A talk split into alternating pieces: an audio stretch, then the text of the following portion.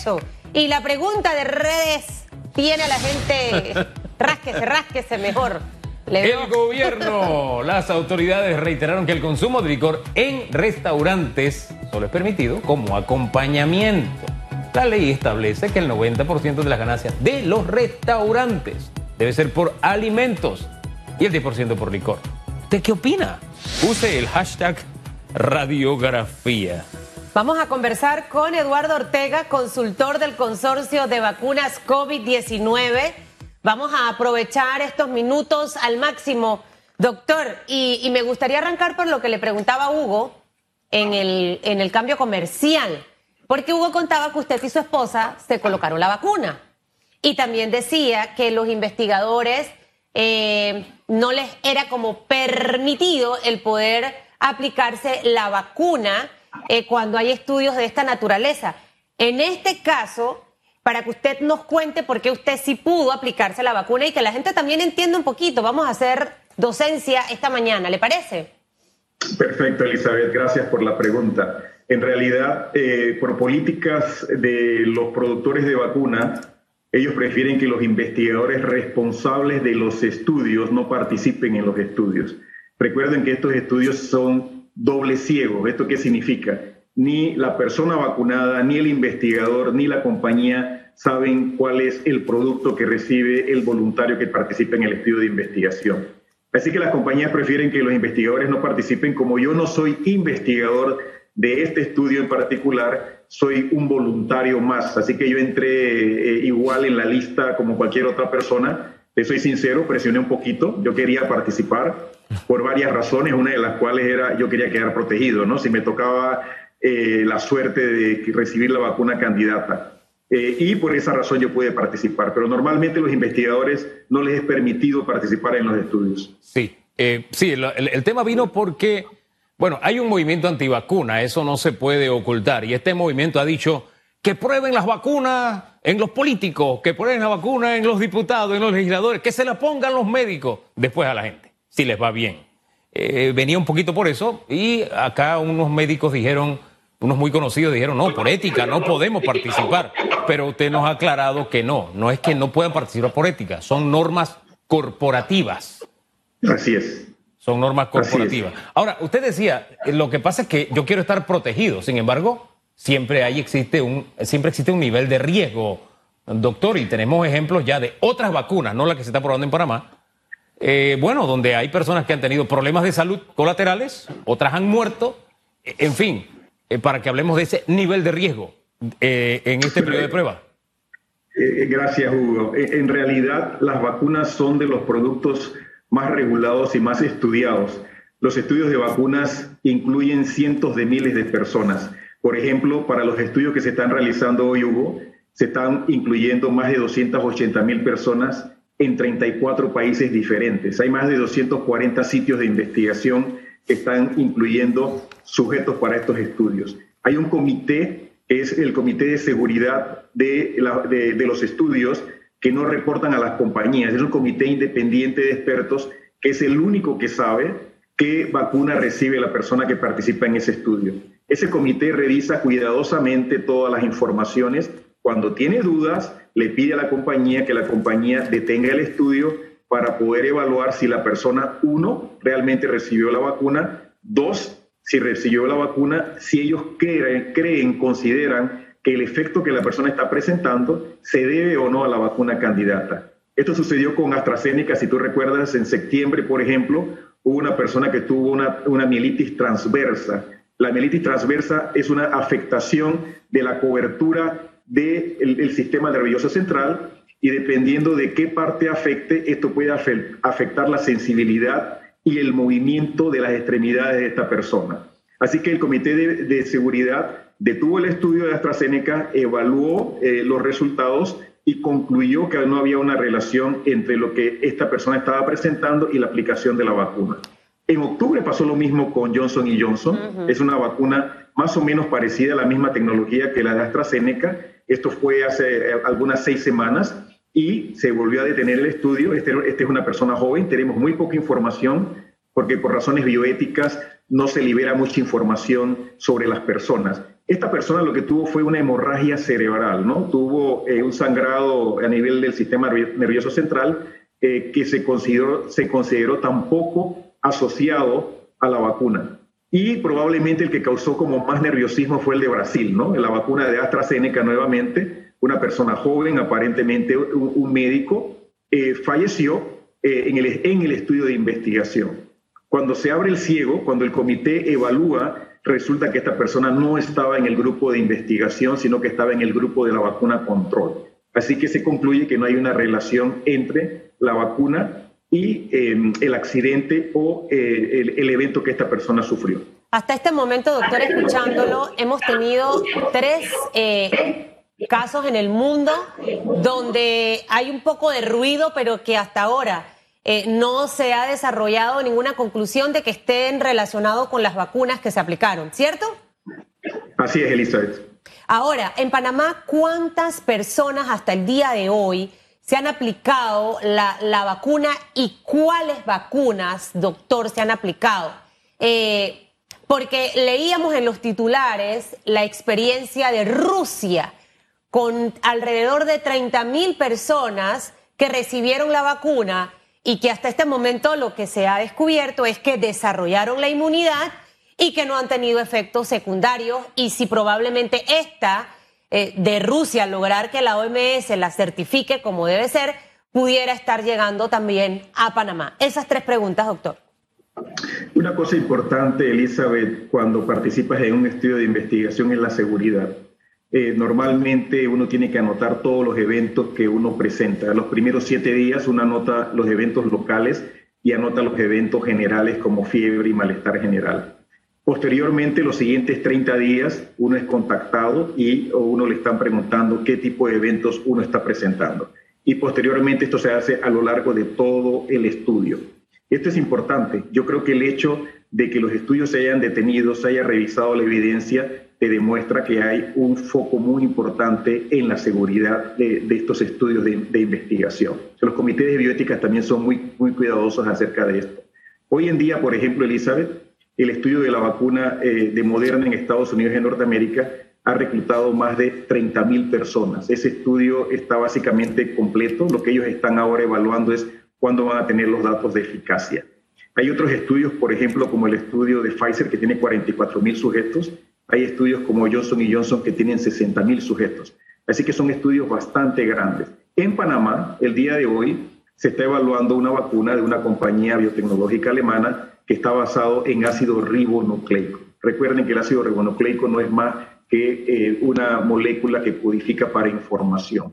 Hoy en día en Panamá han eh, participado 12 sujetos en el estudio. La razón por la cual hay 12 sujetos es porque estos estudios son adaptativos. Lo que las compañías están haciendo es, a medida que los estudios están progresando, ellos están evaluando los resultados y están modificando los protocolos. Por ejemplo, la compañía en la que nosotros en la que yo estoy participando es una compañía que estaba realizando un estudio de fase 1 en Alemania y en Bélgica. Ellos recibieron los datos de ese estudio y decidieron enmendar el protocolo actual que se, se está realizando en Panamá. ¿Eso qué significa? Que ellos están solicitándole a los investigadores y al Comité de Bioética de Panamá que ellos quieren hacer un cambio en el protocolo para proseguir con el estudio.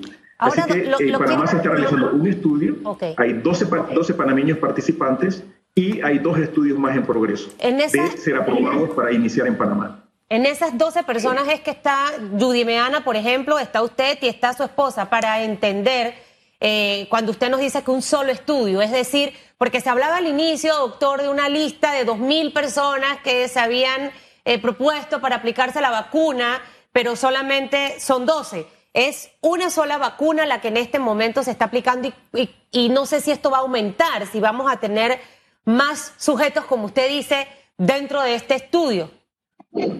Gracias, Elizabeth. De hecho, Panamá ha sido contactada para realizar más de 12 estudios. Los investigadores han rechazado participar en alguno de ellos porque consideran que no son adecuados para realizarse en nuestro país. Como yo te mencionaba, nosotros estamos ya aprobados para dos estudios adicionales. El primero que se está realizando es el de ácido ribonucleico, es el mismo estudio donde está eh, creo que la señora gobernadora, es el mismo estudio donde estoy yo y, está mi esposa. De hecho, hay una, una lista larga de eh, personas interesadas en participar en el estudio. Hay más de 2.000 personas interesadas en participar. Sin embargo, como son estudios de fase 1, fase 2, en donde uno está evaluando la seguridad de las vacunas, los investigadores y el patrocinador son muy cuidadosos y van paso a paso para permitir que los individuos participen. En el momento que el Comité de Bioética apruebe la enmienda al protocolo, se va a reiniciar el reclutamiento de participantes en Panamá y entonces esperamos que se complete. En Panamá están estimados que participen 250 personas. El segundo estudio que está casi listo por aprobarse en el Comité de Bioética es un estudio que va a evaluar proteínas eh, de coronavirus. Son tecnologías ya muy bien establecidas y recientemente, de hecho, ayer recibimos noticias de un tercer estudio donde Panamá ha sido seleccionado para participar y esperamos que comience en el mes de diciembre. Entonces, creemos que uno va a iniciar en noviembre y creemos que el tercer estudio va a iniciar en el mes de diciembre. Doctor, háblenos un poquito de, su experiencia estos días, cuántas dosis se ha aplicado, cuántas se tendrá que aplicar, qué reacciones ha, tenido o qué reacciones ha visto en su esposa, qué sé yo, le ha contado ella que ha tenido eh, con, con esta vacuna que es de la alemana, la empresa CureVac, ¿no? O CureVac, como me corregía alguien hace unos días. Así es, Hugo. De hecho, el proceso fue muy interesante, ¿no? Yo me, alisté, me enviaron el consentimiento, lo discutí con mi esposa, eh, hice algunas preguntas, hice algunas recomendaciones, fui a la visita, me entrevistaron, me examinaron cuidadosamente, me hicieron un electrocardiograma, me tomaron eh, muestras de laboratorio eh, para poder evaluar cuál era mi estado eh, desde el punto de vista de hemograma y desde el punto de vista de, las células de mi sistema inmune. Y me citaron a una segunda cita. Yo soy mayor de 60 años de edad, así que probablemente con los mayores de 60 años de edad son un poco más cuidadosos. En la segunda cita me vacunaron. Una grata sorpresa que la persona que me vacunó es una enfermera que trabajó conmigo hace 18 años cuando yo era investigador. Eh, así que me vacuna, salgo a la sala de espera, ahí tienes que esperar durante 60 minutos, porque uno de los eventos que se puede producir, Hugo, es una alergia, ¿no? Uno puede ser alérgico a alguno de los componentes de la vacuna y si eso ocurre es importante que uno permanezca en el sitio de investigación. Así que me quedé una hora o una hora junto con mi esposa, nos vacunaron casi simultáneamente, regresamos a casa, yo trabajo mucho tiempo frente a la computadora, eh, ese día regresé a casa un poquito después del mediodía. Ya en la tarde comencé a sentir la sensación de que algo estaba pasando en mi brazo izquierdo, ¿no? Eh, me tocaba y dolía un poquito, lógicamente las inyecciones duelen. Eh, ya en la noche sentí que se me había puesto algo duro, mi esposa le estaba ocurriendo lo mismo, así que en la mañana siguiente nos despertamos y nuevamente un poco hinchado, un poquito más de dolor, eh, no, no se había puesto rojo. Es difícil que por el color de mi piel se note si está rojo o no está rojo. Así que ese día nos fuimos a la, primera cita eh, posterior a la vacunación. Ahí nos examinaron, nos tomaron una fotografía. Eh, la doctora me examinó nuevamente, mi, mi esposa igual. Ese día nuevamente yo me sentía casi igual que cuando te vacunas para la gripe, la influenza anualmente, esa misma sensación eh, pero ya para el tercer día no sentí nada, Hugo, ¿no? Eh, me sentía perfectamente, no tenía dolor, nada, no tuve fiebre, no tuve escalofríos, no tuve ningún tipo de malestar. Y bueno, preparado para la segunda dosis, ¿no? La segunda dosis de la vacuna me la deben de administrar de este viernes en 8, el 6 de noviembre debo recibir la segunda dosis de la vacuna. Oiga, acá, acá Susan Elizabeth, a quien usted llama Elizabeth, si la ponemos en pantalla. Está muerta de la risa. Porque como usted dijo que le dolió, dice, bueno, eso le pasa a los hombres. A los hombres les duelen las inyecciones, doctor. O sea, no me lo niegue. Yo ayer me saqué la sangre. Eh, y, el, el del laboratorio me dice, ver a los hombres es un show. A veces... Es verdad. Eh, de verdad, pero bueno, entonces no se preocupe, usted ahí uno se pone algo, yo sé que el que se quejó primero del hinchazón fue usted, que es su esposa. Mire, doctor, las 12 personas, los 12 sujetos eh, que se les aplicó estas vacunas han presentado los mismos síntomas de ustedes? Esa pregunta número uno, si ningún panameño ha tenido una reacción negativa.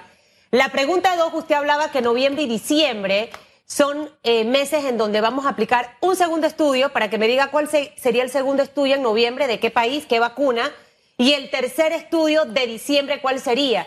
y si en, este, en esta fecha se completan las 250 personas que estarían eh, participando de este estudio. Sí, el estudio eh, de RNA mensajero, eh, en cuanto el Comité de Bioética apruebe la enmienda al protocolo, reinicia el reclutamiento y esperamos que en las siguientes seis semanas se completen los 250 sujetos. El segundo estudio es de una compañía china que colabora con un laboratorio europeo eh, muy, muy reconocido y esa es una proteína. Eh, es importante que las personas sepan que nosotros vacunamos a nuestros niños, a nuestros adolescentes con vacunas que contienen proteínas. De hecho, por ejemplo, la vacuna de hepatitis B es una vacuna que está basada en proteínas y es una vacuna que está autorizada desde finales de, 1900, de los 80. Eh, y esta compañía debe reiniciar este estudio, los investigadores panameños, a partir del mes de noviembre. Aquí está participando tanto el, el, el, el CEVAXIN, que es uno de los grupos que realiza estudios en Panamá, como Indicasat, que es uno de los eh, eh, centros de investigación que está basado en la ciudad del saber.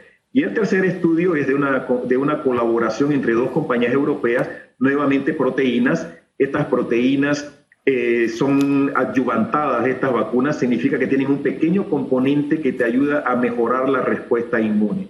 Así que eh, vamos eh, a, participar, creo que varios miles de panameños en estos estudios de investigación. Serían tres vacunas, doctor, lo interrumpo, serían tres vacunas que estaríamos estudiando de aquí a diciembre de este año en Panamá. Así es, Susana Elizabeth. Tres estudios diferentes de tres compañías diferentes.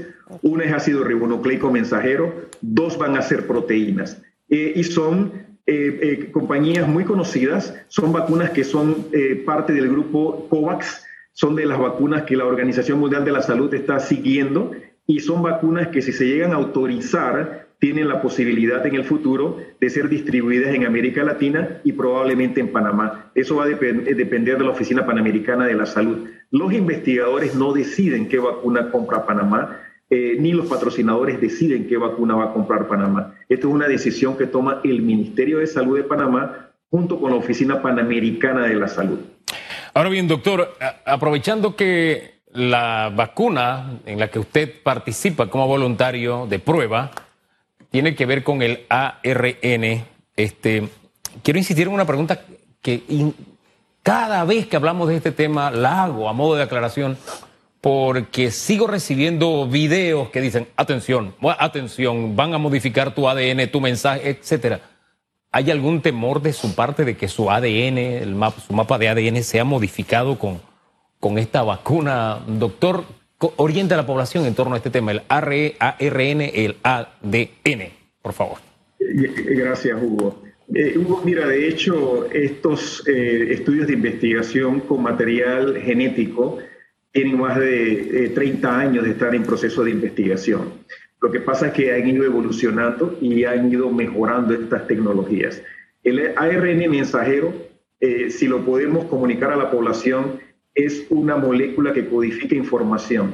Si tú eh, recuerdas, por ejemplo, teníamos cassettes y teníamos una cinta dentro de ese cassette, eh, el ARN mensajero funciona igual. Cuando tú inyectas ese RN mensajero, esa molécula entra a tu célula. Dentro de tu célula hay unos pequeños organelos que se llaman ribosomas que leen ese mensaje y convierten ese mensaje en proteínas. Entonces, tus células ahora se convierten en pequeñas fábricas que producen la vacuna dentro de tu célula. Ya no te están inyectando la proteína dentro de tu músculo, sino que te inyectan la información. Ese RNA mensajero no es capaz de entrar al núcleo de la célula. Si recordamos nuestras clases de, de, ciencia en la escuela secundaria, la célula, imagínatela como si fuera un globo lleno de agua y dentro de ese globo hay un huevo. Bueno, dentro de ese huevo es donde está el DNA, donde está tu material genético, donde está todo lo que codifica para cómo tu célula funciona. Cuando a ti te inyectan RNA mensajero, esa pequeña información entra dentro del globo, se queda en el líquido, pero no es capaz de entrar al, al huevo de tal manera que ese RNA mensajero no, no puede afectar tu material genético, no es capaz de integrarte en tu genoma, no va a alterar ninguna de las secuencias de tu información genética que tú tienes. Esas son las vacunas de ARN. Las vacunas de DNA, ácido desoxirribonucleico, son un círculo, como si tú tuvieras una liga. Esa liga que está cerrada totalmente contiene información genética. Cuando a ti te inyectan, ese circulito de DNA entra nuevamente al globo, este sí entra al núcleo, pero no es capaz de integrarse porque es un círculo, está amarrado, no es capaz de, soltarse y no es capaz de que ese material genético se integre a tu material que está dentro del núcleo de tus células. Sale de tu, de tu núcleo de tus células, entra al líquido y ahí se convierte en proteínas. No hay manera de que este material genético se integre, no hay manera que te afecte, eh, no hay manera que cause ningún tipo de problema congénito. Aparte de qué es lo que ocurre, doctor, con todas las vacunas. O sea, cuando tú vas y analizas el efecto de las vacunas, prácticamente hacemos los dibujitos y va a ocurrir exactamente lo mismo. Eh, a mí me gustaba mucho la, la, biología, así que esa parte la tengo clarita como el agua y creo que hay que quitarse esos tabús. A mí me quedó una duda ahora que usted hablaba de los investigadores y los patrocinadores en Panamá. Eh, me, gusta aprender y me gusta también que la audiencia entienda un poco esto. Frente al tema pandemia COVID, tenemos a un grupo de investigadores en Panamá. Somos muchos los investigadores o son muchos los investigadores que en este momento tenemos en Panamá en tema COVID. Y en cuanto a patrocinadores, para hacer un poco de docencia, ¿qué es lo que representa esto en todo lo que estamos hablando, porque uno dice patrocinador y eh, se imagina el, equipo de béisbol, de fútbol con los patrocinadores, o sea, ¿cómo entra todo esto y el, y el protocolo de seriedad que hay, doctor, para que Panamá en algún momento dado tome la decisión, nos vamos a ir con esta vacuna? A lo mejor de los tres estudios que hicimos en el 2020, este es el mejor, mejores resultados, mejor precio, etcétera, etcétera, etcétera. Gracias por la pregunta eh, de docencia, Susan Elizabeth. En realidad, Panamá tiene una larga historia de investigación, no solo en vacunas, sino también en diferentes tipos de fármacos. En Panamá hay una ley nacional que regula y promueve la investigación clínica. Esa es una ley del año 2019. Sin embargo, Panamá tiene un comité de bioética desde el año 2014. Así que desde esa época en Panamá se están realizando estudios de investigación y hay investigadores muy prestigiosos, tanto en el sector público, por ejemplo en el Instituto Conmemorativo Gorgas, en Indicasat, en la Ciudad del Saber, como en el sector privado. Así que cuando eh, la pandemia estalla y cuando hay un interés en desarrollar vacunas, lo que se hace es los grupos de investigación se reúnen y deciden colaborar entre sí para poder realizar estas vacunas de la manera eh, más eficaz. Eh, el tema es un poquito complejo, pero es importante tu pregunta. Por ejemplo, tienes eh, el Comité de Bioética, tienes el Ministerio de Salud, tienes los investigadores y los patrocinadores son las compañías que quieren realizar estudios en nuestro país. Esto porque es importante, esos patrocinadores no van a cualquier país porque esa información que tú generas tiene que ir a las agencias reguladoras internacionales como la FDA, como la Agencia Europea de Medicamentos o como la Organización Mundial de la Salud. Si tú no generas esa información siguiendo los parámetros internacionalmente aceptados, entonces esa información no es válida, no puede ser utilizada. Así que esos patrocinadores solo van a países en donde las autoridades regulatorias son muy estrictas. En Panamá, por ejemplo, si yo tengo un protocolo, lo primero que yo tengo que ir es ir a la Dirección General de, General de Salud. Ahí se revisa el protocolo inicialmente. Una vez que se aprueba en la Dirección General de Salud, va al Comité de Bioética. En ese comité de bioética hay un grupo de expertos panameños con experiencias en diferentes temas, incluyendo la bioética, incluyendo la epidemiología, incluyendo medicina, por ejemplo. Y ese comité de bioética se reúne, revisa el protocolo, revisa el consentimiento informado y toda la información necesaria. Si es necesario, ellos realizan preguntas a los investigadores. Los investigadores tienen que responder. Cuando el comité está convencido de que el protocolo es científicamente adecuado y bioéticamente cumple con todos los requisitos, lo aprueba. El siguiente paso es ir a farmacias y drogas. Ahora farmacias y drogas tienen que aprobar que esa vacuna experimental entre al país y tiene que cumplir con ciertos requisitos para entrar al país. Cuando farmacias y drogas lo aprueba, entonces esa vacuna puede llegar a Panamá. Llega al grupo de investigación y ese grupo de investigación está listo para iniciar el estudio. Sin embargo, los patrocinadores tienen un equipo de monitores y esos monitores lo que hacen es revisar estrechamente que el investigador cumpla con el protocolo y cumpla con las regulaciones nacionales panameñas y cumplan con las regulaciones internacionales. porque es el mismo estudio que se realiza en Estados Unidos, es el mismo estudio que se realiza en Inglaterra, es el mismo estudio que se realiza en Alemania. Así que la calidad no puede ser diferente. Si es diferente, los datos no son válidos, la compañía pierde toda esa información y la vacuna se retrasa. Así, que es. estrictamente regulado. Cuando en Panamá un estudio se inicia es porque estamos convencidos que cumple con los requisitos para ser realizado en Panamá. Así que es un, camino largo y seguro, disculpe. Un checklist muy exhaustivo. Eso no es así de rapidito y creo que, mire, aquí encontré, doctor, sé que no estamos contra el tiempo, pero es para que los del ADN, ¿no? Ahí se ve, busca la célula. A mí me encantaba cuando me ponían a dibujar en ciencias naturales, quinto y sexto grado, de allí, la célula y nos las ponían a pintar. Y ese ADN está allá adentro, pero lejos. Está protegido la membrana, etcétera. Quítese esos tabús eh, educándose en, Google. Busque ahí en Google y usted se va a educar frente a ese tema. Doctor, gracias. Que le vaya bien. Se toma. Saludos a la señora, valiente y fuerte también. Una Tilenol antes de la vacuna y va a ver que no le duele como los bebés. Muchas gracias, Susan Elizabeth. Hecho, no lo puedo hacer eh, antes de vacunarme. Eso, eso, doctor. ah, pero bueno, gracias. De verdad que queda uno bastante ilustrado de cómo avanzan estas cosas en nuestro país. Y vamos a, orientar, a, ilustrarnos de cómo anda la opinión pública respecto a este otro tema que es de debate. la pregunta en redes. ¿Alguna de sus redes sociales?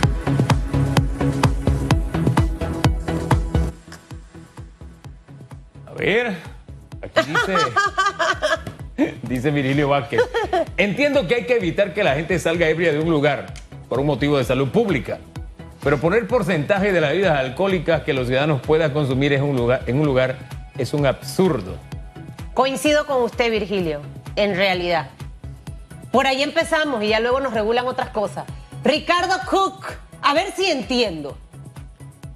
Si una pareja o familia y la comida cuesta, digamos, 10 dólares o 20, representa un 90% de ganancia en la comida. Me queda un dólar para el licor, que es el 10%.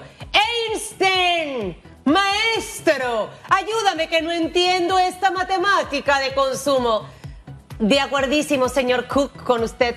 Dice eh, Clifford Lee Gotti, un total absurdo, una cantinflada más del gobierno en esta pandemia. ¿En qué se basan para esto? ¿Qué tiene que ver el alcohol? Mientras en el restaurante se cumplan las medidas de bioseguridad, ¿qué importa cuánto o qué tomes con tu comida? No podemos perder el foco. Coincido con usted, señor Clifford. Solo los valientes, Hugo Enrique. Me parece excelente la posición del gobierno. A mí me parece, dice solo los valientes, que si tú vas a un restaurante vas a comer, no a chupar guaro. Si quieres chupar, entonces ve a una cantina. Es mi opinión, no coincido con usted, solo los valientes. Pobres españoles. más, allá, más allá de verdad de opinar o no, aquí tenemos que ilustrar. ¿Qué dice la ley? Que un restaurante en sus ventas el 90% de ellas, la facturación, el, restaurante, no el consumidor. El consumidor es otra cosa. Estamos hablando del negocio de restaurante. 90% es comida, 10% es licor. Ahora, como están cerradas parrilladas que tienen otra forma de hacer esa fórmula, los bares que tienen otra forma o las cantinas, etcétera, hemos entrado en esta discusión. Pero si un eh, empresario rompe ese equilibrio de su negocio, deja de ser restaurante. No es lo que consuma el cliente. Eso es otra cosa. Estamos hablando de dos cosas distintas. Again, la mala forma de comunicar las cosas y explicarlas. Y a veces llena de pasión. Lo mal manejado los temas, sin una estrategia o un proceso para comunicársela a la población.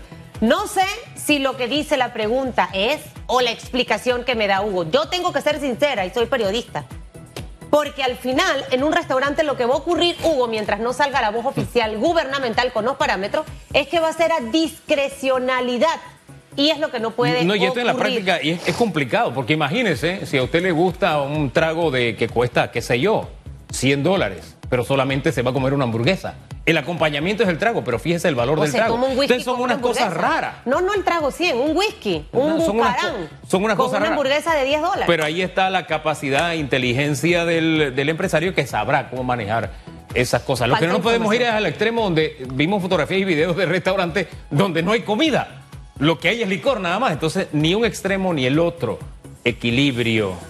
Y cuidado con el empresario porque pone en riesgo la naturaleza de su negocio. Y, e insisto, la gran mayoría, la inmensa mayoría lo están respetando y eso está muy bien. Eso no tiene que ver con el consumidor, es el Aparte- empresario y cómo maneja su negocio. Aparte, Hugo, no Sí. existe una estrecha relación que quien más consume licor es el que está más propenso a, a contagiarse de COVID. O sea, eh, de ver- de- siento que las cosas tienen que ser muy coherentes y siento que falta mucha coherencia. Pero bueno, al regresar vamos a tener los bochinches, así que usted no se puede despegar del mejor programa de las mañanas. Usted se va a reír con los Pero anúncielo como azafata, que me están diciendo que no es azafata, es auxiliar de vuelo, que debo decir. Pero bueno, ¿cómo es? ¿Que nos vamos a la pausa? Son las 8.36 minutos de la mañana, señores pasajeros. Iremos a una pausa comercial y en minutos estaremos de regreso.